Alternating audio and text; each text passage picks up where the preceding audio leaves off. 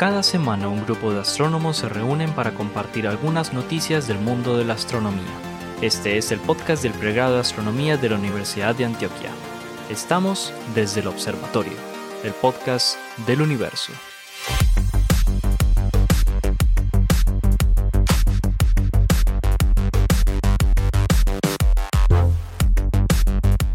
Bienvenidos a otro episodio de Desde el Observatorio, el podcast del universo. Estamos aquí sentados eh, algunos de los profesores del pregrado de astronomía de la Universidad de Antioquia en Medellín, Colombia. El profesor Germán Chaparro, el profesor Juan Carlos Muñoz, el profesor Pablo Cuarta, el profesor Esteban Silva y quien les habla, Jorge Zuluaga y traemos, les traemos lo último en Guarachas en astronomía, o las noticias, digamos, relevantes que han salido en estos días en el mundo de la astronomía. ¿Cómo van muchachos? Todo muy bien, afortunadamente.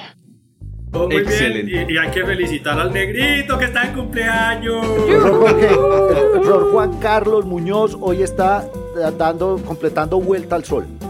Bueno, eh, queremos ah, eh, apuntar que estamos grabando esto el 5 de marzo y que las fechas de cumpleaños no tienen absolutamente ninguna relevancia astronómica. Es un vicio de la gente para beber. Entonces, por favor, dejen ese vicio tan feo. Dejen ese vicio tan feo y dedíquense a hacer cosas serias, señores. Bueno, y, para,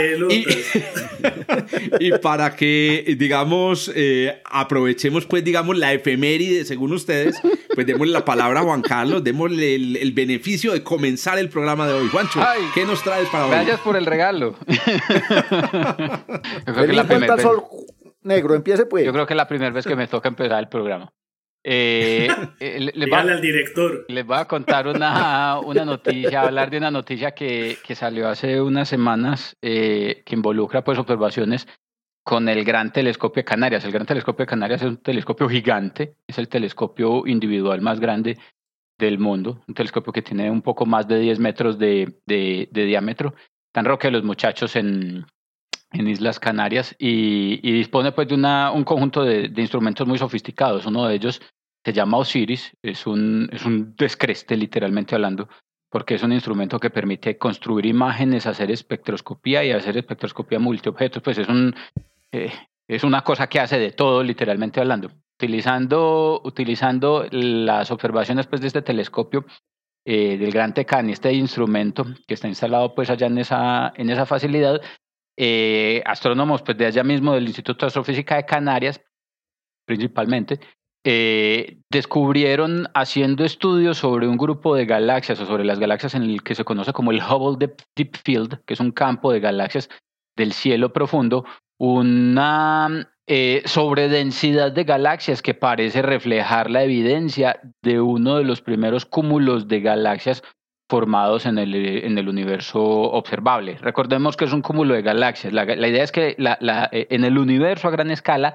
la masa se, se, agruma gracias pues a la interacción gravitacional. En principio, eh, en virtud pues de la abundancia de materia oscura que creemos es la que, la que dirige pues toda esa, esa, esa orquesta. En el interior de los halos de materia oscura se forman las galaxias y nosotros vemos las galaxias como una cerecita en, el, en la parte superior del helado. Y el helado de ahí para abajo es pura materia oscura y, y más o menos de esa manera se, se estructura el universo pero la gran masa de la materia oscura invita a que interactúe gravitacionalmente y forma y se agruma, eh, eh, eh, formando pues grumos, literalmente hablando, que dependiendo de la abundancia de galaxias, nosotros las clasificamos como grupos, por ejemplo, el grupo local, la Vía Láctea, la galaxia Andrómeda, formando un grupito, o en cúmulos, cuando ya hay tanta masa, tan agrumada el campo gravitacional, la interacción gravitacional es tan fuerte que se agrupan muchas, muchas galaxias, eso lo llamamos un cúmulo de galaxias, y son agrupaciones que pueden tener del orden de miles, entre cientos y miles de, galaxias, y son evidencia y lugares importantes para estudiar precisamente el proceso de formación de estructuras, son evidencia para estudiar la presencia de materia oscura, para estudiar la estructura del universo a gran escala y evidentemente pues para estudiar la evolución de las, de las galaxias, entre muchas otras cosas y muchos otros fenómenos astrofísicos que se pueden estudiar allí.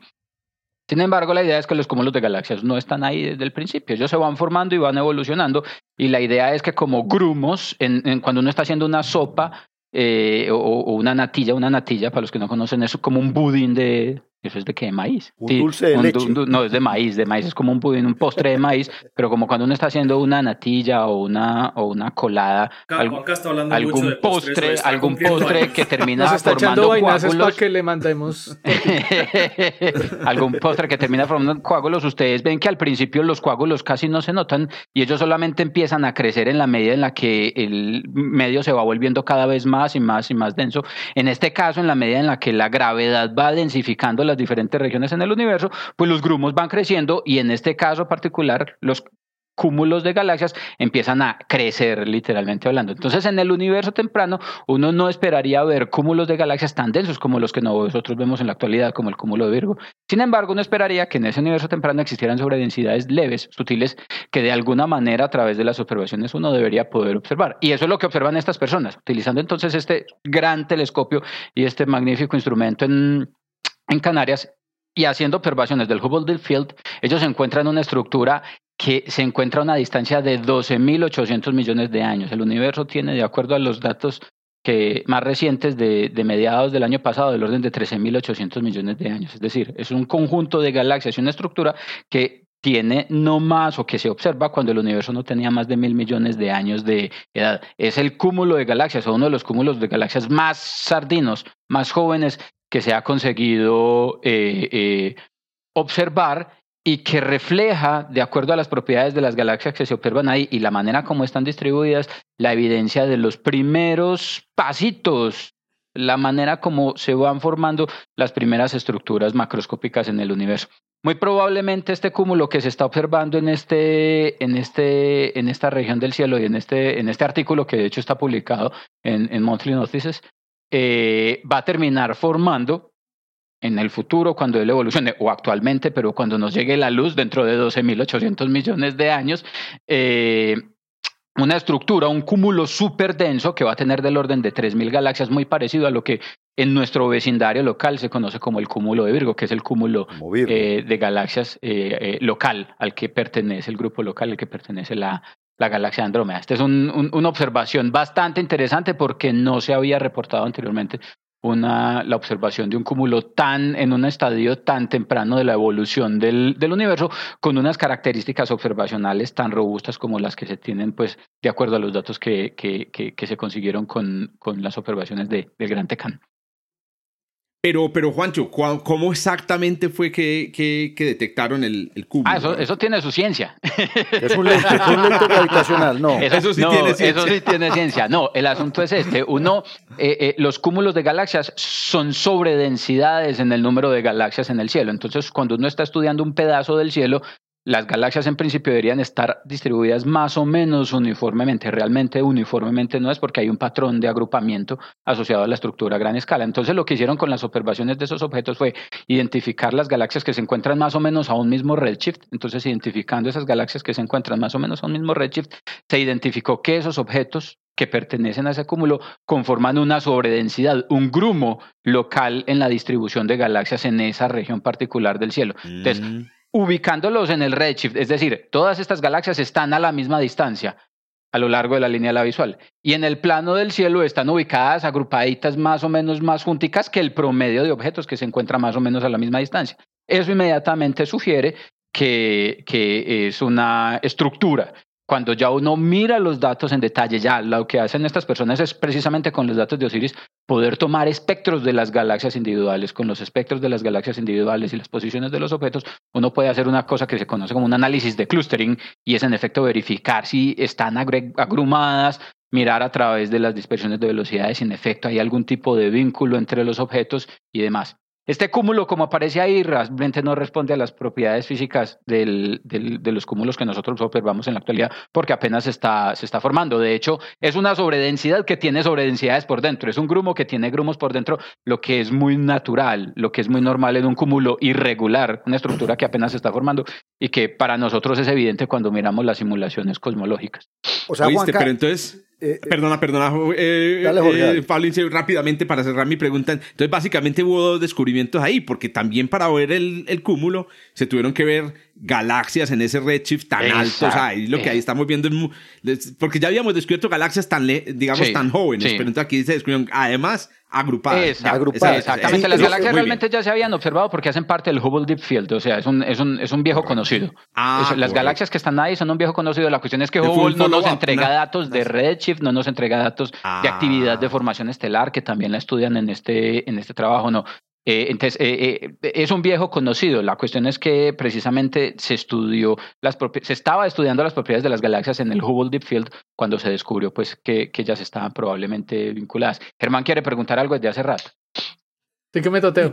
No, Tengo, tengo una curiosidad y es, no tengo ahorita las escalas angulares en la cabeza, pero, ¿qué, ¿qué, tipo de correlaciones angulares espaciales hay entre, entre estas galaxias en el Hubble Deep Field y, por ejemplo, em, estas, estas, ¿cómo se llaman? Fluctuaciones en mapas del fondo de, microondas. Del fondo de microondas, ¿Cómo, pero está mucho más atrás.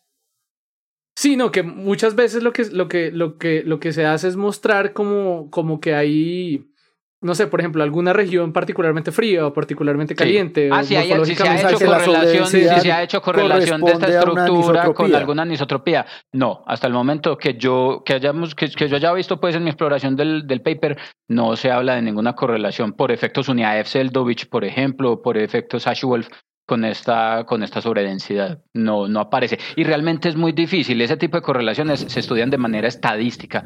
Hacer una correlación de tipo 1-1 implicaría no tener un, pues, grumito tan sutil, porque es que es, una, es un grumo que apenas se está formando. Para poder hacer una identificación directa, tiene que ser una sobredensidad grande, fuerte, que en términos generales surta un efecto relativista notable en la métrica de los fotones en el universo temprano. Entonces, yo lo creería muy difícil. Este Juan, y vos nos habías hablado aquí en el podcast, en uno anterior, de una galaxia AZ11. ¿Este a cuánto está? Uh, se me olvidó el número, yo lo tengo aquí, lo tengo aquí, el, el, redshift. Sí, son 12.000, son 12.800 eh, millones de años, eso es mm. redshift 5.5 más o menos. Ok, o sea que todavía está un poco más, sí, antes está más cerquita ya. No es la más lejana, no las galaxias más lejanas. No, las galaxias más lejanas, no, hay galaxias que las galaxias más tempranas tienen hasta redshift de 8 y demás, pero esta es la sobredensidad, eh, el cúmulo, eh, eh, al menos o el protocúmulo eh, más lejano que se ha, o uno de los más lejanos que se ha podido observar. Es, es, es una, es una, es, es, de hecho sirve mucho como una evidencia para poder estudiar eh, la manera como en efecto se da la formación de esos cúmulos en, en, sus etapas tempranas. Todo lo que se ha podido estudiar de manera robusta, por así decirlo, eh, en función de ese tema, es, ha sido usando simulaciones. En las simulaciones podemos mirar con la resolución que queramos eh, las etapas de formación de los cúmulos, pero este tipo de evidencias observacionales es realmente muy difícil de conseguir y esto realmente va, seguramente va a entregar importantes resultados en esa dirección. Oíste, Juan, y otra cosita, porque vos decís que ahí lo que uno nota en realidad son sobredensidades dentro de una densidad. pero entonces, ¿cómo pueden calcular que tiene 3.000? Ah, están calculando que e, evolucionado tendría 3.000 galaxias. Como, sí, sí, sí, cuando evolucione, pero cuando, cuando esa estructura evolucione dentro de 12.800 millones de años, cuando esté en el presente, ya, ya, lo está, en su, en su presente. ya lo está, exactamente. En este ya lo está, Nosotros estamos viendo los fotones que emitieron hace 12.000, 13.000 millones de años. Pero en su, en su presente, esa estructura muy probablemente eh, se comporta o se parecería mucho a un, algo como, un cúmulo, de Virgo. Exacto. Ah, qué esto, es, esto, es, muy loco, parce. Esto es de lo que le, le vuela a uno el cerebro. Que ahí hay una, una, una cosa que la, que la gente siempre pregunta y es, bueno, y no, podríamos, no podríamos ver ese cúmulo en el presente. La única manera para ver ese cúmulo en el presente sería esperando 12.800 millones de años con paciencia. Oyéndonos para allá. Mirando en esa dirección. Hay que esperar que lleguen los, los, fotones, nuevos de hoy que llegarán dentro de 12.800 Una forma sería esa o la otra sería poder viajar a través de un túnel en el espacio-tiempo que nos ah, ubique al lado de la estructura y si ese viaje no nos cuesta tiempo, cuando lleguemos allá vamos a poder ver el cúmulo tal cual como se ve. es hoy. Pero, eso, todavía no, eso, es menos viable, eso es menos viable que esperar 12.800 millones de años en este momento. Todas, son igual de inviables hasta el momento, pero hay una más bacana. ¿Qué tal uno viajar en la dirección del cúmulo y entonces encontrarse con la luz. No, eh, no, eso, uno va viendo la luz y de hecho, si uno puede acercarse a velocidades cercanas eh, viajando a la de la luz, entonces uno vería rápidamente, en cámara rápida, la evolución de ese cúmulo. Sería muy brutal. Veríamos la evolución del cúmulo. Déjame, déjame yo escribir el problema por aquí y te digo si sí o si no. es igual que el túnel. Jorge, haga el cálculo ahí de la velocidad a la que sí, está, empezando, Jorge está empezando el curso de relatividad. Ya, ya, le, ya tiene un problema ahí para el ya examen. Tengo problema, para, el examen. parcial. Cantado, muchachos, el, el primer El problema es que los muchachos que están estudiando, porque están obligados a, estar suscritos, el problema es que los estudiantes van a escuchar el podcast después del parcial. Pero bueno.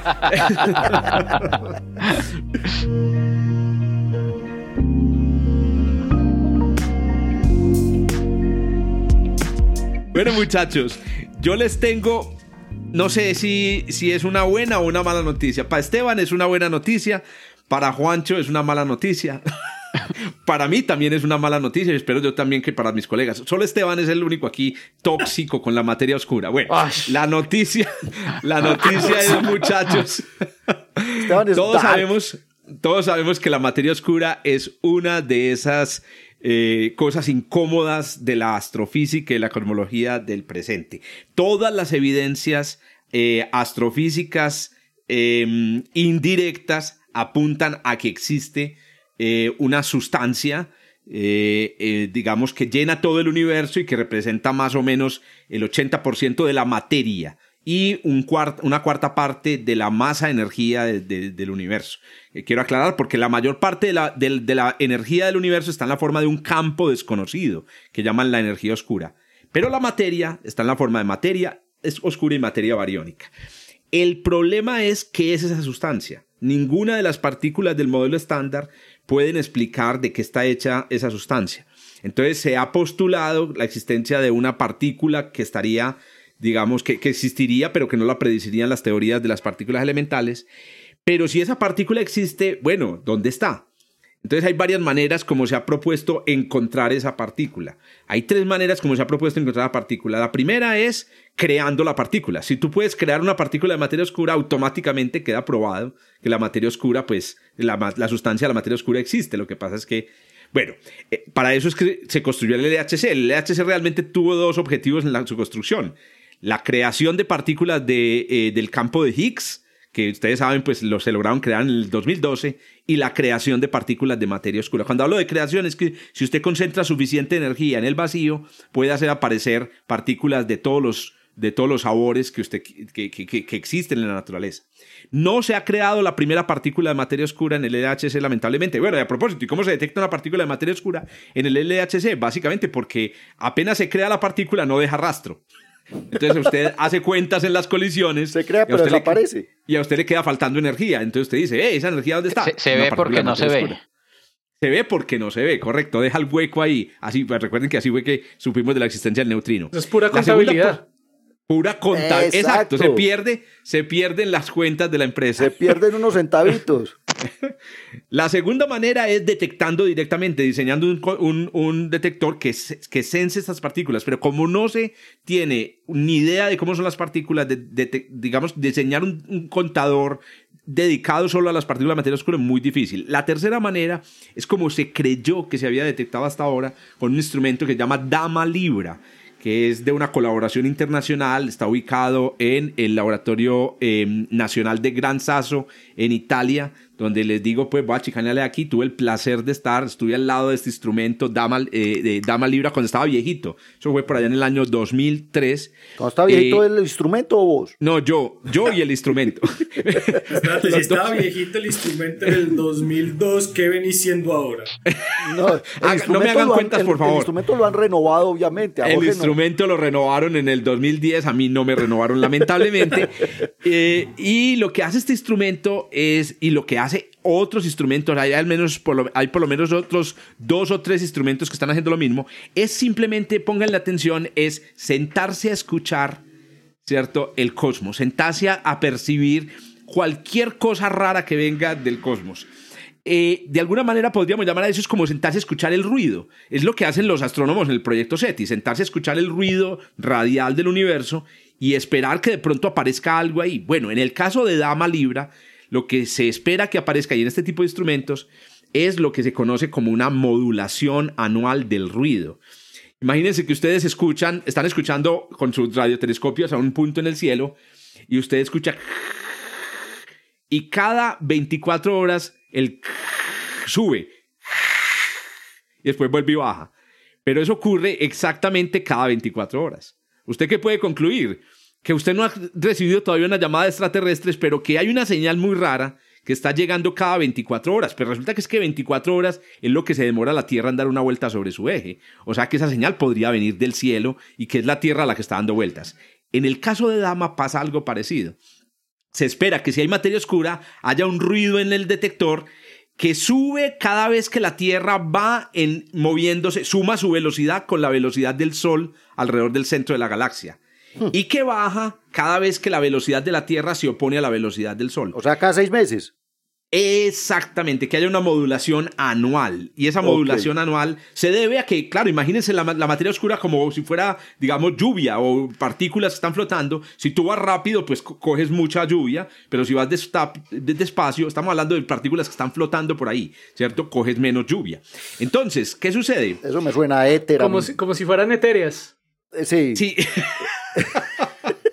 digo, el diablo siempre tiene que meterle ahí la, la, la, toxicidad. la toxicidad. no, no, no, es, toxicidad porque justamente... mi silencio. No, porque justamente estoy hablando de este tema en, en clase y es que realmente lo importante no es, no, es, no es el ir o el volver, sino la diferencia entre el ir, el, ir y volver. Exacto. no se sabe si un marco de referencia en particular, sino es la diferencia que cuando usted va y cuando viene, usted está en condiciones bien diferentes que en este caso sería cuando va rápido, cuando va despacio, cuando va rápido, cuando va despacio. O sea, la Tierra a veces va a una velocidad de 270 kilómetros por segundo, ahora a veces va a 240, 270, 240, y esa variación debe producir un cambio en el... En el ruido. Pues resulta, resulta que es histórico, esto tiene más o menos, ¿qué? Unos 10 años que Dama detectó eso. Inclusive, hasta hace un par de meses, Dama había confirmado eso que se llama la modulación anual, de la señal. Eh, eh, incluso lo habían confirmado a 12 sigma, 12 sigma que hemos hablado aquí que es, es, es, una medida de, de, cuál es el nivel de confianza que usted tiene. Por ejemplo, yo estoy seguro a 50 sigma que Juan Carlos cumpleaños hoy. Eso es, por ejemplo, una, es una, está en una certeza eh, muy grande. ¿Por qué? ¿Por qué? Porque tengo información de muchas partes. Todo me lo asegura. Pues bien, resulta que acaba de publicarse la, los resultados de dos colaboraciones. Bueno, acaban de publicar en las últimas semanas dos colaboraciones. Una que se llama, una, una colaboración eh, coreana que se llama Cosine 100 y otra colaboración española. Póngame atención en Huelva. Si van a Huelva en España, váyanse por favor y busquen el laboratorio subterráneo de Canfranc, que es uno de los laboratorios donde está eh, un detector que mm, se llama el detector ANICE. ANICE, que parece más bien como detector, como, como un detector de anís. Y aquí inmediatamente se le iluminaron los ojos aquí a los, a los alcohólicos. El detector de en Colombia tenemos... Todos somos alcohólicos, pasamos por, por lavando las manos con alcohol. Ah, claro, prácticamente. Bueno, este último detector, el detector de Anais que está en España, ah, que se llama Annual Modulation se llama Annual Modulation with Nice Scintillators, porque resulta que todos estos instrumentos que detectan este, este ruido de partículas funcionan con eh, sodio y yodo y con algunos metales. La idea es que en el, instrumento, cuando pasa una partícula de materia oscura, una supuesta partícula de materia oscura, genera una señal electrónica que, se, que, es capturada por unos, lo que llaman cintiladores, centelladores, que convierten esa señal electrónica en un puntico. Y este es el ruido que han detectado esto. Pues resulta que Anais no confirma, y esto es muy importante muchachos para que todos los que nos están escuchando entiendan cómo funciona la ciencia. La ciencia no funciona con que una sola persona de una, de una eh, eh, digamos, cuente una anécdota y con esa, con esa anécdota usted ya construye un hecho. Entonces Dama puede detectar lo que quiera, pero si otro instrumento no lo detecta, la ciencia dice, no hay, ahí, ahí no hay caso. Y eso fue lo que pasó con Anais. Anais acaba de decir que no existe la modulación anual. Ahora, ah va más allá de eso. Se pusieron a analizar, bueno, ya, ya haters de Dama habían muchos, no solamente Esteban Silva, y ya habían empezado a surgir dudas sobre el pipeline, que es la, la, la tubería, el, el, el procedimiento que siguen los de Dama para convertir eh, la señal que sale de la electrónica en un dato científico. Y resulta que en ese proceso se pueden cometer errores o se pueden hacer cosas que nos, en las que no todos estamos de acuerdo. Ustedes recuerdan la señal del, del, del fosfeno que aquí el señor Germán Chaparro. Y de los neutrinos supralumínicos. exacto. Y de las ah, ondas gravitacionales de, de, antes de, del ah, fondo de microondas. Las de, las de Aspect, correcto. Bueno, el caso es que imagínense, oiga, pues muchachos, parece que lo que Dama estaba descubriendo, Dama descubrió la periodicidad de su propio ruido. O sea, ah. esa, esa, modulación anual que había detectado Dama era la una modulación en el ruido. Y la razón es muy sencilla. Para los que nos están escuchando aquí, que son profesionales o, que son estudiantes, no vayan a hacer lo que hizo Dama. lo que hizo Dama fue coger su señal y a la señal le restaron el ruido el ruido. Entonces, claro, cuando restaban el ruido se obtiene lo que se llama en astrofísica el residuo, el residuo y es el residuo el que tenía la modulación. Y entonces lo que están analizando ahora, a 12 sigma. Ah, claro, lo que están analizando ahora es que, claro, se toma la señal, que ahora sabemos no tiene ninguna modulación, le resta un ruido que sí tiene modulación y que le da un residuo con modulación. Con modulación, porque claro, para que no hubiera modulación tenían que estar eh, combinadas las dos eh, modulaciones. O el ruido no tener ninguna, ninguna modulación. Es decir, el ruido en, en, el detector básicamente está modulado cada año. Ahora, ¿por qué tiene una modulación cada año? ¿Quién sabe? Puede ser el, el, pues las estaciones de la Tierra, el frío, que varían la temperatura, que, que, se gasta, que se gasta más luz en, en invierno. Claro, los alumbrados de diciembre. Increíblemente puede ser pendejadas como esas. O también puede ser astrofísica, una modulación astrofísica, porque recuerden que Damas lo detecta y ese podrían ser rayos cósmicos y en ciertas mm. posiciones el flujo de rayos cósmicos es mayor, etc. Entonces, muchachos, lamentablemente, Juancho, hermano, tengo que decirte ah. a todos, muchachos, todavía, lamentablemente, no tenemos clave de qué Seguimos buscando. a mí me parece buena noticia. Yo veo, yo veo, el vaso lleno, pues el misterio sigue abierto. Tiene materia oscura. Exacto. Pero esto es vaso lleno porque, no, porque nadie lo ha descubierto, entonces él todavía tiene chance. Pero este respecto a materia oscura, materia oscura particulada, ¿no? O sea, que, interactúe por medio de eventos individuales, porque si, si mal no entiendo, pues estos detectores tienden es precisamente a multiplicar eventos singulares. no, pero, pero... De partículas. Germán, eh, si, si hay materia oscura, tiene que ser de partículas. Es decir, no es un campo, no es un campo como, como la energía oscura, es, es, es materia. Y si es materia, debe haber, digamos, debe haber partículas. Esa, esa, esa restricción es por justamente la interacción gravitacional, ¿cierto? ¿Que al cual? ¿Que sea materia? Sí, que tenga que ser partículas de materia. Ah, que sea partículas de materia. No, pero hay un primer problema y es que los campos existen cuando hay interacciones entre partículas. Entonces, digamos que hubiera un campo electromagnético global en el universo. Eso ya sería de entrada problemático. Los únicos campos que tienen energía y que no producen problemas son los campos escalares como el, el campo de Higgs. Como el de Higgs. O como el campo que produce la energía oscura. ¿Cierto? Que a propósito, el nombre energía oscura es un nombre equivocado para algo. Energía oscura es, la energía. la propiedad de un campo que deberíamos llamar el campo oscuro. No existe otro campo escalar. si la materia oscura existe, tiene que ser partículas. Pero estoy de acuerdo con Herman que si no son partículas, ¿qué demonios es? Ahí quedamos en la, en la inopia, muchachos, en la inopia.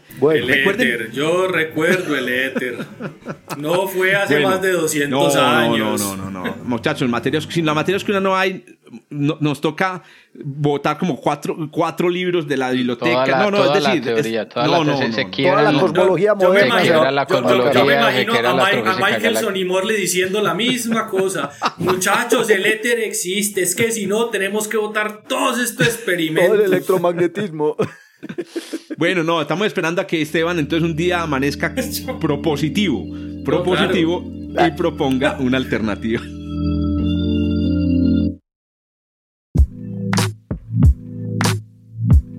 Yo, yo les hablo algo más terrenal, hombre. Hágale, hermano, aterrice esta huevonada porque esto está, estamos ya muy lejos de, de la casa. Oiga. Por favor, Paulinchi. Imagínense, pues, ustedes como son tan buenos estudiantes desde que están chiquitos, yo sé que a ustedes les enseñaron en el colegio cuántas capas tiene la Tierra por dentro. Esteban, ¿cuántas capas tiene la Tierra por dentro? Cuatro. Cuatro. ¿Y usted por qué sabe? Porque me lo enseñaron en el colegio. es que él sí es. Él sí.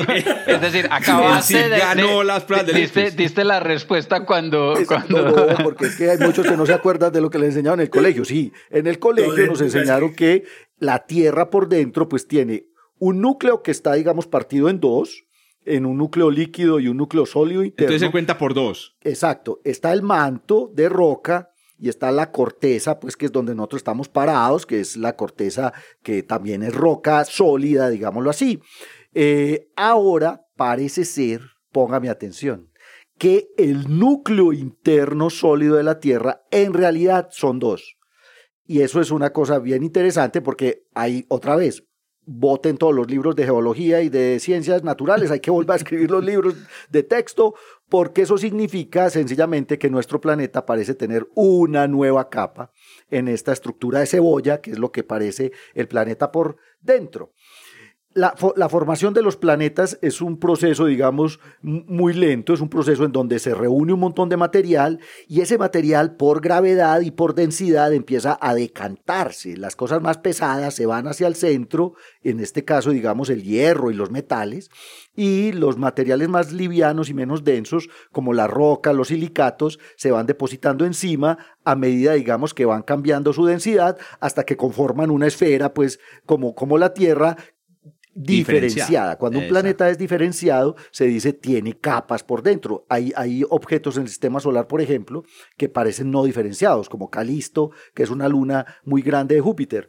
Pero entonces, este proceso que te tarda miles de años también implica un montón de procesos termodinámicos en los cuales el calor empieza a salir desde el interior Obviamente, claro, está muy caliente al principio, todo estaba líquido por, por, por, el proceso de acreción, digamos, de pegar todo este material, y a medida que empieza a enfriarse, se solidificó de adentro hacia afuera el núcleo de hierro que tenemos actualmente pues en la Tierra. Entonces, estos procesos termodinámicos son bien interesantes, pero resulta que lo que acabaron de descubrir y lo acabaron de descubrir en estos días haciendo un análisis de muchos años, de hecho décadas de datos eh, sismológicos, es que nuestro interior, o más bien lo que creíamos que era el núcleo sólido interior, no es como lo pensábamos. Este proyecto de investigación fue desarrollado por un grupo de geofísicos, ojo, de la Universidad Nacional de Australia. Ah. Yo dije, ¿cómo? No, la universidad, Australia también tiene una universidad nacional. Me pareció muy bacano porque es National University of Australia. Resulta que yo no sé si sea pública, me imagino, como la de nosotros. La Universidad Nacional de Australia, una, una, eh, una estudiante de doctorado que se llama Joan Stephenson, descubrió, analizando décadas de de datos sismológicos, sísmicos, descubrió que básicamente el núcleo sólido de la Tierra parece tener dos capas. ¿Y cuáles son las dos capas? Imagínate, mira qué fue lo que descubrió Jorge. Resulta que nosotros sabemos que las ondas sísmicas, cuando se produce un terremoto en la corteza terrestre, que básicamente... Como el de ayer en Nueva Zelanda, cosa tan impresionante. Ah, hubo, hubo, alerta de tsunami y todo en Nueva Zelanda. exactamente. Cuando se produce un terremoto, esto básicamente es el movimiento de las placas tectónicas, toda esta energía se transfiere como ondas mecánicas a través del interior del planeta Tierra y hay dos tipos de ondas. Hay unas que son ondas P, y como nosotros los científicos somos tan originales, se llaman P porque viajan de primero, las, las primarias, porque van más rápido, pues viajan más rápido porque son ondas longitudinales, o sea, digamos que mueven el material en la misma dirección en la que se propagan. Y están las ondas S, por secundarias que van un poquito más lento. Yo, yo, el dato que recuerdo es que las S viajan como a 6 kilómetros por segundo y las P como unos 10 o 12 kilómetros por segundo. Resulta que, de hecho, la estructura... Que también se puede acordar uno el nombre, perdón, Pablo Inche, de P y S con P de presión y S de, de cizalladura. De cizalladura, exacto. Transversales o longitudinales. exacto. Pero cizalla se escribe con C. No, por ah, eso, ¿verdad? En, inglés, es en, inglés es shear. en inglés es shear. Entonces, así se descubrió en principio que teníamos un núcleo líquido, porque cuando las S llegan al núcleo líquido ya no se propagan a través de este líquido, en cambio las P sí se propagan a través del material líquido. Resulta que estas, estas P se propagan eh, a través del núcleo de diferente forma. Y lo que descubrió esta gente es que, de hecho, hay dos tipos de P. Las que se mueven paralelas al eje de rotación de la Tierra viajan más rápido que las que se mueven eh, paralelas al Ecuador. O sea, hay una diferencia de velocidad en las ondas. ¿Por qué? ¿Por la rotación de la Tierra? Por la, por posiblemente por la rotación, pero además descubrieron que las que son más lentas, cuando, cuando pasan a través del núcleo sólido, y esto fue una cosa que a mí me sorprendió, estas lentas se refractan. O sea, al atravesar el núcleo sólido, las que van, las que van, digamos, paralelas al Ecuador, que son más lentas, se desvían 54 grados. Es un montón. 54 grados en una capa que está como a unos 650 kilómetros de profundidad dentro del núcleo sólido. Entonces, lo que acabaron de descubrir estos... Estas, o sea, que esta capa nueva está en el, en el, mero, en el mero corazón. en el mero centro. Ah, ya, ya, ya. descubrimos que la pepa tenía una pepa también por dentro. hay una pepa dentro de la pepa. Entonces, el descubrimiento interesante, pues, digamos, de esta investigación es que hubo posiblemente dos procesos diferentes de solidificación. Ay, qué y, y que hay un momento que todavía no se ha pues todavía no se sabe cuándo, hay un momento en que los cristales de hierro del núcleo sólido del planeta cambian de dirección y eso significa un cambio, digamos, en la densidad y en la estructura del núcleo y dos capas, o sea, tenemos dos capas de núcleo sólido. Esto es una cosa increíble. Parece ser que la capa más interna mide unos 800 kilómetros más o menos de espesor de radio, exacto. Si vos arrancas desde el centro del planeta y te vas a unos 800 kilómetros, ese sería un núcleo primera transición. primigenio, la primera, digamos, el primer proceso de solidificación. Y a partir de ahí hay una nueva capa que ya llega como hasta los 2.220 kilómetros, que es lo que mide ahora el núcleo sólido, que tiene sus cristales de hierro en una dirección diferente, lo que significa un proceso de solidificación diferente y una estructura distinta. Eso pues es eh, eh, el último descubrimiento. Obviamente sigue siendo un misterio porque no podemos dejar todo de una vez resuelto.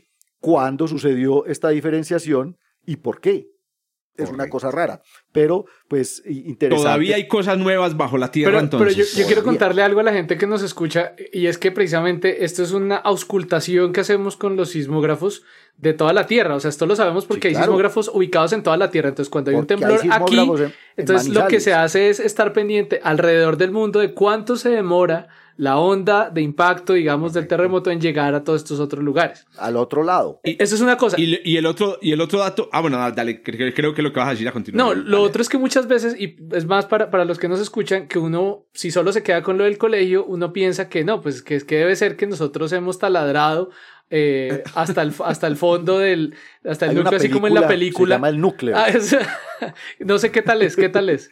Es buena, es buena, es buena porque por lo menos la estructura de capas está bien presentada. a Pablo le gusta, que, a Pablo le gusta Star Wars. Que pasan a través de ellos, pues, que... pasan a través de ellos, pues eso es muy natural. Exacto, que hay un material que se hace más duro a medida que se hunde en el interior de la Pero en la vida real, lo más profundo que hemos excavado es 12 kilómetros. Eso es un rasguñito, un rasguñito en la superficie. Y ya a partir de ahí, ya todos los taladros se, se desbaratan. ¿Cuál es la película en la que es un ascensor que atraviesa la Tierra de un lado al otro? Ah, se llama. Es, la nueva versión del Vengador del Futuro. Esa es serie B, película serie B. Oiga, otra cosa muy bacana de la investigación que menciona Pablo es que son datos de archivo, ¿cierto? Sí, son décadas de, de, datos. Claro, eso no se puede hacer, eso no se puede hacer con datos se modelaron con. Por eso, entonces lo que, lo que digo es cuánta información, muchachos, cuántos secretos pueden haber todavía escondidos en cientos de archivos de datos y aquí es una invitación para los estudiantes, los astrónomos, las astrónomas jóvenes que nos están escuchando. Ya hay datos para hacer investigación, no hay necesidad de esperar el JWST, no hay necesidad... Bueno, claro, obviamente el JWST va a traer datos muy, muy, muy particulares, pero los archivos están llenos de información. Hay que aprender a sacarlos de ahí, para eso hay que saber bastante de ciencia de datos. Esa, ese es el futuro, por ahí es la cosa, muchachos, inclusive con los datos nuevos.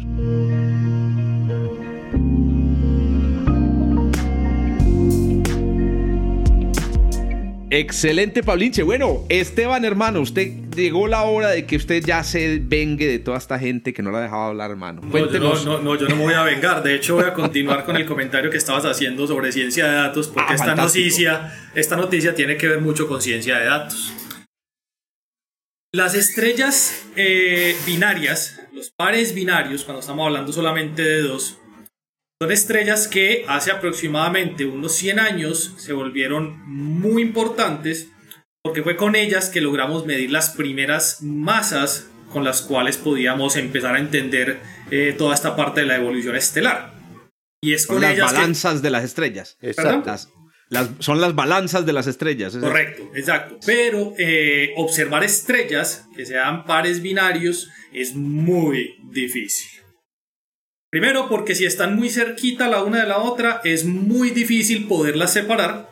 Para poderlas ver hay unos métodos que nos permiten y que se han utilizado durante mucho tiempo, unos métodos espectroscópicos, etcétera, etcétera, métodos parecidos mucho a los que se utilizan para la detección de planetas, por ejemplo.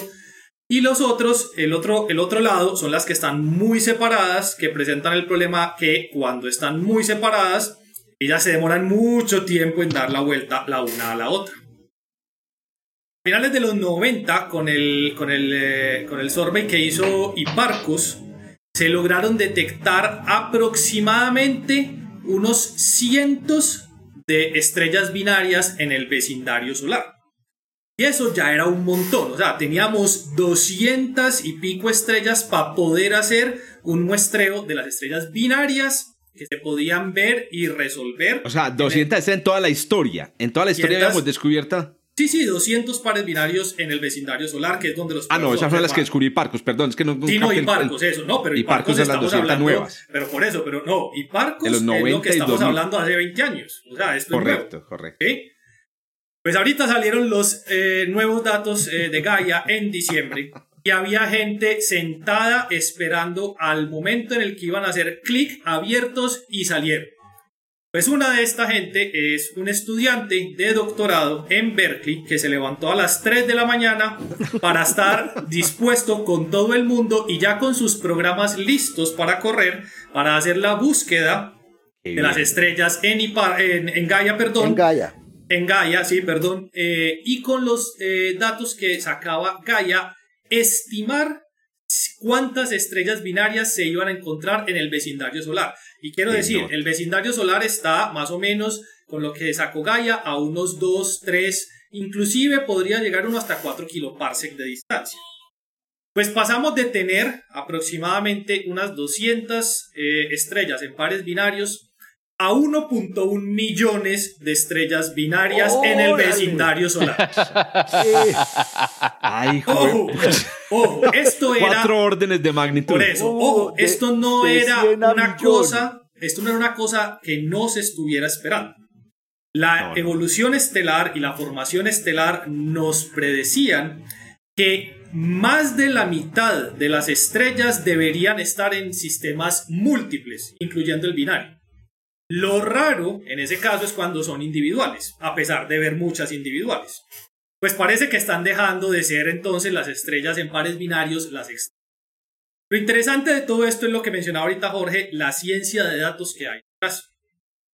Obviamente, para poder encontrar estrellas que sean eh, un par binario, tienen que cumplirse un montón de condiciones. Uno puede observar en el cielo estrellas que estén en la misma línea de visión y no necesariamente son un sistema binario. El gran problema radicaba ahí. ¿Cómo con los datos poder saber cuántas estrellas estaban en un par binario?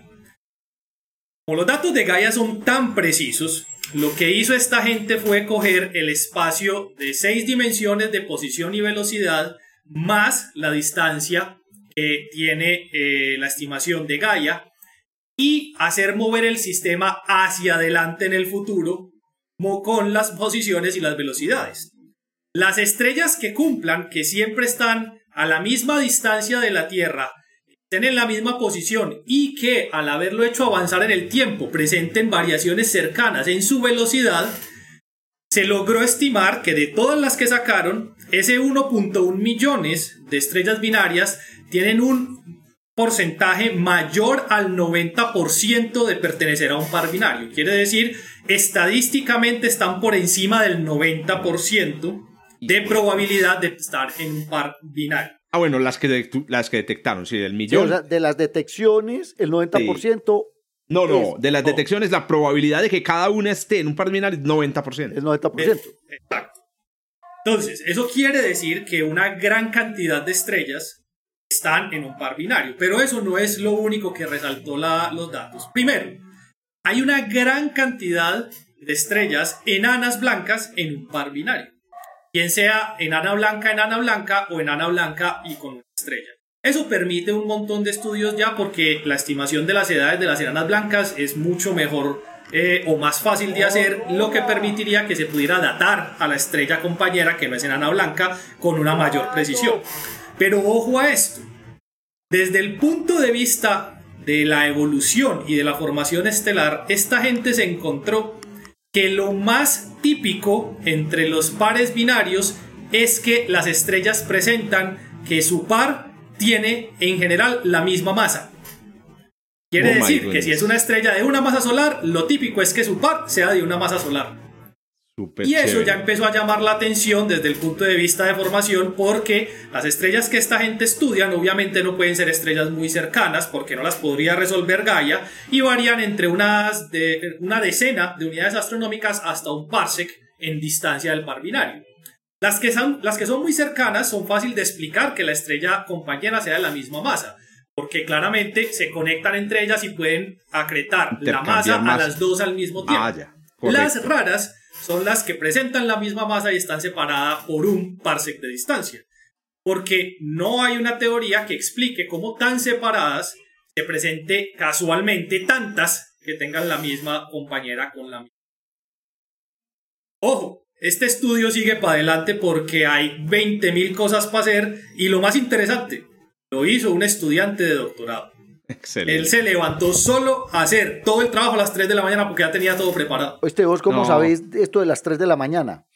Pues, chismo, un amigo tuyo, pues. No, pero venga, lo, interesante de verdad es eh, porque esto es sorpresivo. Digamos que, claro, como antes teníamos una estadística de 200 estrellas binarias, teníamos pares muy disímiles, digámoslo así. Eh, por ejemplo, los pares de Kepler que hemos descubierto con planetas y que nosotros hemos trabajado alguna vez, Jorge, eran, eran, eran no sistemas de masas similares. La mayoría de ellos, de hecho, tiene una estrella de tipo solar y una nana roja, o una estrella naranja y una estrella, pues realmente no son masas similares. Es, esto, es, esto sí realmente es otra vez a escribir los libros de evolución estelar, hermano. Bacanísimo. antes, de, antes, de, antes, de, encontrar la noticia, pues que me parece bastante interesante y que ya hará parte del curso de astrofísica estelar dado sus resultados, cuando yo les hablaba de, la, de cómo se medía la masa en astronomía, les mostraba unas imágenes particulares de conjuntos que ya se conocían y siempre les había resaltado eso. Yo, ¿qué ven ustedes de particular en esta imagen? Les decía, miren que son estrellas de, en general del mismo tipo espectral y en general de la misma masa. Y me parecía muy interesante, pero esperen que les voy a decir Ahora otra está confirmado. Ahora, no solamente este, este, este caballero eh, encontró esto, sino que se fue para el Museo de Historia Natural en Nueva York, donde tienen una oficina de estudios en astrofísica, y con la oficina y con el museo crearon un video tridimensional de todas las estrellas que encontraron en el vecindario solar, donde uno puede navegar a través de todo ese video para ver ese par de, esos pares de estrellas. Buenísimo. Qué belleza. Mericé, Mericé. A mí me encanta, sobre todo, por ejemplo, la, escena, la escena de uno, de, de, alguien esperando a las 3 de la mañana porque, porque me imagino a mí, a mí mismo haciendo lo, mismo y me parece emocionante. Y ahí me, se me ocurre la, la, analogía de pensar en la astronomía en tiempo presente, en el tiempo de los grandes conjuntos de datos como una especie de olímpicos intelectuales los astrónomos y las astrónomas somos competitivos, estamos pendientes, los datos vamos a ver para sacar, por, digamos, de primeros un, un, resultado. A mí esas cosas me emocionan, pero bueno, es porque yo soy muy, muy competitivo. Germán, vos ibas a comentar algo sobre la noticia. Yo quería, yo quería preguntar sobre ese, ese método dinámico de mover hacia adelante en el tiempo la, la trayectoria de las, de las estrellas. Porque yo lo he hecho como ejercicio, pero al revés, echar para atrás el tiempo para ver si, si vienen de un mismo lugar. A ver dónde estaba. Para, para ver si. Pablo con las lunas de Marte y todo. Sí, para, para ver si, si tenían un origen común, si, si, si, son parte de, de, un origen. Nota. Pero la pregunta es si en esto hacia adelante también entonces, que no me quedó claro, tienen en cuenta entonces las, las interacciones gravitacionales entre ellas. Pues yo me imagino que el, software es suficientemente sofisticado para no despreciar ese tipo de cosas, pero no te sé decir ese no, detalle. Pero lo, digo porque precisamente ese número tan grande me, me, me, acojona un poco porque es que, claro. claro, no es solo el número, sino el número de pares significa que para ver si esta estrella está relacionada con esta en algún momento me tocó hacer ese cálculo. Entonces ese número, de hecho, no es solo el número, sino ese número ala, ala, ala, porque pero, eh, pero eh, ahí, se pueden utilizar las cosas que utiliza Juan Carlos en sus trabajos y es que tú estudias la interacción solo de vecinos. Entonces escoge solamente lo que, lo que tienes que correr es un buen algoritmo de frente si Si, eres, si no crees, si digamos, no piensas como pensó este estudiante, entonces diría, pero ¿para qué yo voy a ponerle un límite, por ejemplo, de un parsec para ver si sí están atadas gravitacionalmente o no, porque claramente no, porque las binarias normalmente no están atadas así. Entonces, claro, el mal le pone un, un, una región bastante amplia donde va a encontrar muchas estrellas y mirar par con par, eso yo le tengo bastante no, respeto. Es bacano. En, yo creo que términos de, de metió supercomputación, eso, no, eso no, no, lo veo yo hecho en un, en un laptop de, de, la oficina. la cosa no yo creo que está lejos de ser trivial. Ahí hay un ejercicio complicado precisamente para poder seleccionar las interacciones entre pares. Eso está. Exacto. Súper. Y otro tema, el tema del potencial de la galaxia, que si tú lo extiendes mucho, porque yo alguna vez hice también integraciones así para el, para el Oumuamua, y tú varías un poquitico la distancia galactocéntrica del Sol, ¿cierto? Y ya tienes cambios en, el, en, en la integración. Es decir, hay mucha sensibilidad a los parámetros de la galaxia que en este podcast hemos hablado que han cambiado, incluso con, con el, con el, el, Data Release 3 de, de, Gaia cambió un poquito los parámetros de la galaxia y ya con eso, pero bueno, pero eh, por eso él dice 90% de probabilidad de que sean binarias. es que esos datos de Gaia son una belleza. Una No, una belleza. Lo único que no ha encontrado es planetas pars. este Pablo está frustrado. que no podía escribir el paper. Pablo lleva buscando escribir un paper con los datos de Gaia y fue pucha, Hace rato. Elusivo, elusivo. Pues, pero, pero, pero, pero, es porque te has quedado sentado con nosotros aquí hablando, porque los datos, las cosas que yo he visto que han hecho con Gaia, Pablo, o sea, son impresionantes. Sí, pero no con, con planetas por astrometría, no ha sido ah. nada sencillo.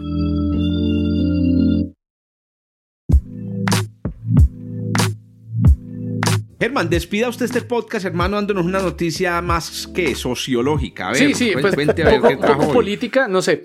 Eh, es una noticia muy corta realmente. Em, pues más que una noticia, es, es como una como una comunicación de una incomodidad que hay en, la, en, la, en cierta comunidad de, de, astrónomos y astrónomas en el mundo. Bueno, el famoso James Webb Telescope, el famoso Just Wait Telescope. Eh, ¿Quién era James Webb, muchachos? ¿Quién era ese man? Fue director de la director de NASA durante, los Apolo, ¿no? Sí, durante la época de los Apolos. Claro, entonces resulta que el, al man lo quieren o lo tienen muy alta estima porque si hay un nombre para ponerle al Apolo, al lado del Apolo, la gente piensa en James Webb. Pero James no, ¿sabes también qué? Espérate, espérate, Germán, antes de que pasemos a lo que pasa con James Webb. Y es que James Webb fue el primero en, en pensar en telescopios espaciales. Creo que él fue el de la idea del Hubble. ya después le pusieron al Hubble Hubble, pero... No, no, de hecho hay cálculos de los años 20 y de los años 10 donde ya se proponía, inclusive antes de haber hecho los primeros cálculos de los cohetes, que lo que tenía que haber hecho el hombre era colocar eh, los, los telescopios afuera. Yo de hecho ah, tengo un libro de mi abuelo que hace, pues de mi abuelo, que, que lo tenía mi abuelo, que hace el cálculo de cuánta es la fuerza que necesita para que un cohete salga de órbita salga de órbita. O sea, para que vaya el, el, el B2, la, velocidad que suba y baje donde uno quiere. Bueno, entonces a ver qué le pasa al pobre James Webb. Eh, bueno, pobre no, al señor James bueno, Webb. el señor James Webb entonces es conocido pues por ser partícipe eh, en, como administrador de la NASA en no solo el Apolo, sino también en muchos proyectos subsecuentes. Em, el asunto es que uno pensaría, ¿no? Pues como Hubble, ¿no? Como... Como, como él podría haber sido pues un gran astrónomo, pero no, el hombre era un funcionario público. Y entonces, muy, muy recientemente se ha descubierto pues las actividades de él como funcionario público. Y es que él fue un funcionario público elegido en los años 50 y 60, muy cercano al establecimiento, muy cercano al gobierno federal, que en ese momento pues tenía unos intereses políticos y sociales muy fuertes en eliminar todo lo que sonara como extraño, todo lo, todo lo que fuera no americano, lo que estaba en contra de los valores antiamericanos, sí, que O sea, eh, muy macartista este señor. sí, él, era línea dura y parece que cuando trabajó antes de la NASA en el Departamento de Estado estuvo trabajando en proyectos eh, desarrollando esto de la guerra psicológica. ¿no? Eh, Órale. Para desestabilizar gobiernos y, todo este tipo de cosas. Él llega, él llega entonces a Apolo, pues muy nombrado desde, desde alto, y eh, siguió, se, se, se, supo en el 2015 que siguió muchas líneas eh, y ejecutó muchas líneas que tenían el gobierno federal, eh, digamos, era un poco mandadero de los senadores de, de Estados Unidos y fue responsable de una gran purga de personas LGBT en la NASA segregación. Eh, eh, hubo una segregación muy fuerte por parte, o sea, políticas de segregación que empezaron con la administración de él, que sacaron muchísima gente de la NASA simplemente por eh, identificarse o tener sospecha de ser parte de esta comunidad LGBT. Entonces, esto se puso, se supo relativamente pronto y pues ha sido mezclado también, pues, con estudios muy recientes sociológicos digamos, aplicados a, la, composición demográfica de la gente que hace ciencia en las universidades, en los institutos de investigación. Y pues claramente hay una, actualmente aún hay una marginalización muy grande de personas LGBT en eh, la ciencia en el mundo, por diversas razones. O sea, no es que haya, no es que haya eh, políticas activas de eso, sino pues que, digamos, son, sesgos implícitos que también afectan de esta forma. Entonces, eh, acaban de publicar una pieza de opinión, un escrito de opinión en Scientific American, eh, liderado por una astrónoma pues prominente llamada Chanda Prescott Weinstein, quien es una persona muy activa en el campo de pues en, el campo de las acciones, de hecho, de, los cuales hemos hablado ya aquí, pero también ah, es, es muy activa en temas en temas sociales y de igualdad y de acceso a oportunidades. Y entonces ella eh, propone que similarmente como, por ejemplo, al LST, el Large eh, Synoptic Survey Telescope, que por, por una decisión, por una decisión de arriba, se le cambió el nombre al Vera Rubin Telescope para hacerle honor a una persona que había sido invisibilizada. Entonces, eh, la propuesta que ella hace es cambiar ese nombre por el nombre de otra, de una activista por los derechos civiles en Estados Unidos llamada Harriet Tubman. Bueno, más que una activista, una, una, una, una figura muy conocida de, de estos temas de, de derechos civiles, eh, que era una persona que había sido esclava y había ayudado a muchos esclavos a salir de la... De la de, los estados del sur, en lo que se llamaba. Y la propuesta es poner el, nombre de esta persona. Sí, el, Harriet Tubman Telescope.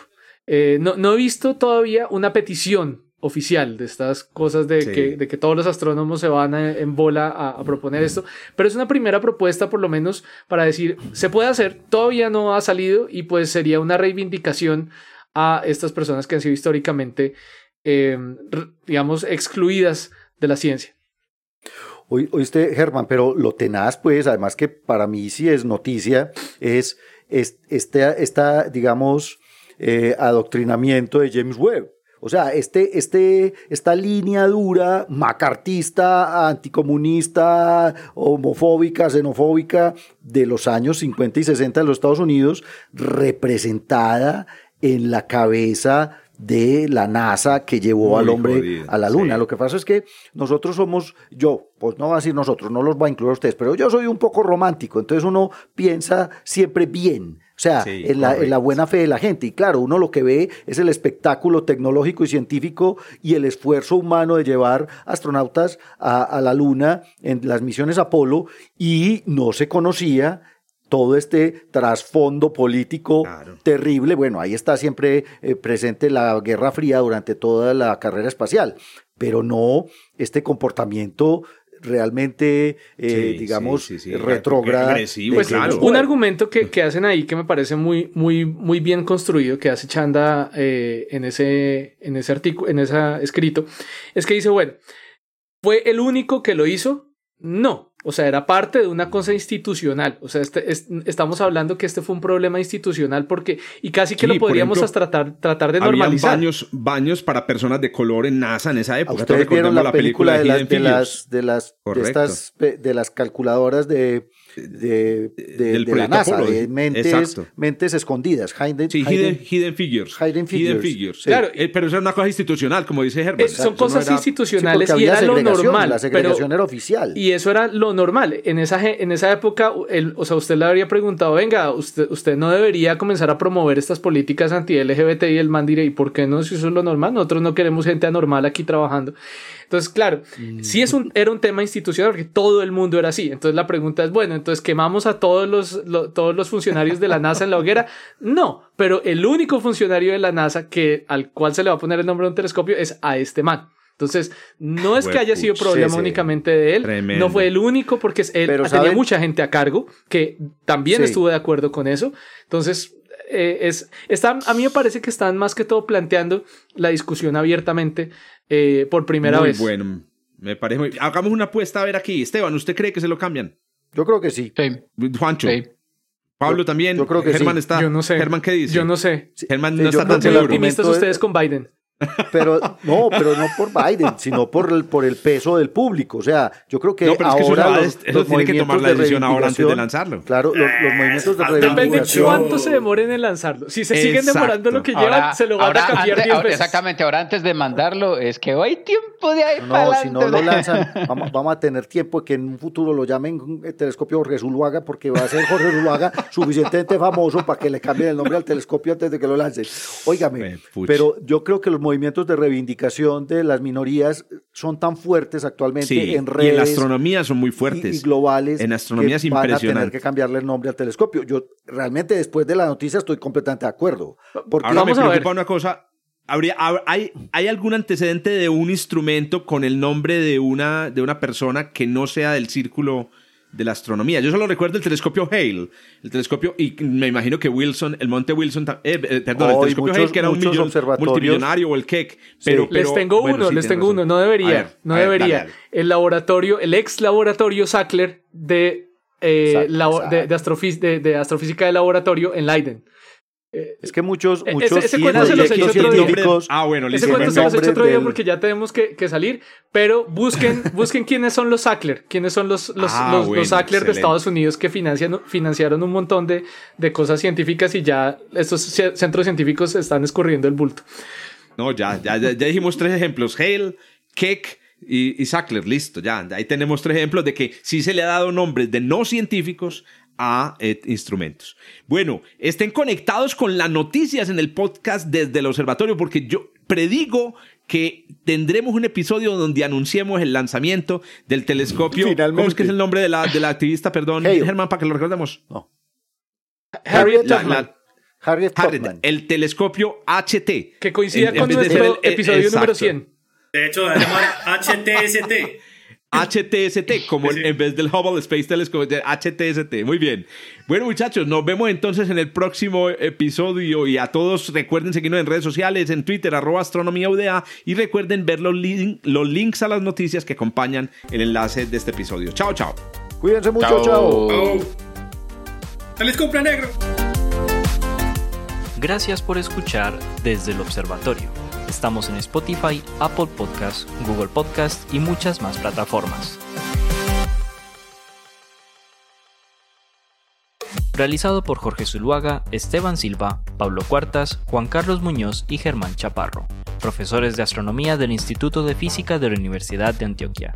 Con la producción y edición de quien les habla, yo soy Giraldo, pregrado de astronomía de la Universidad de Antioquia.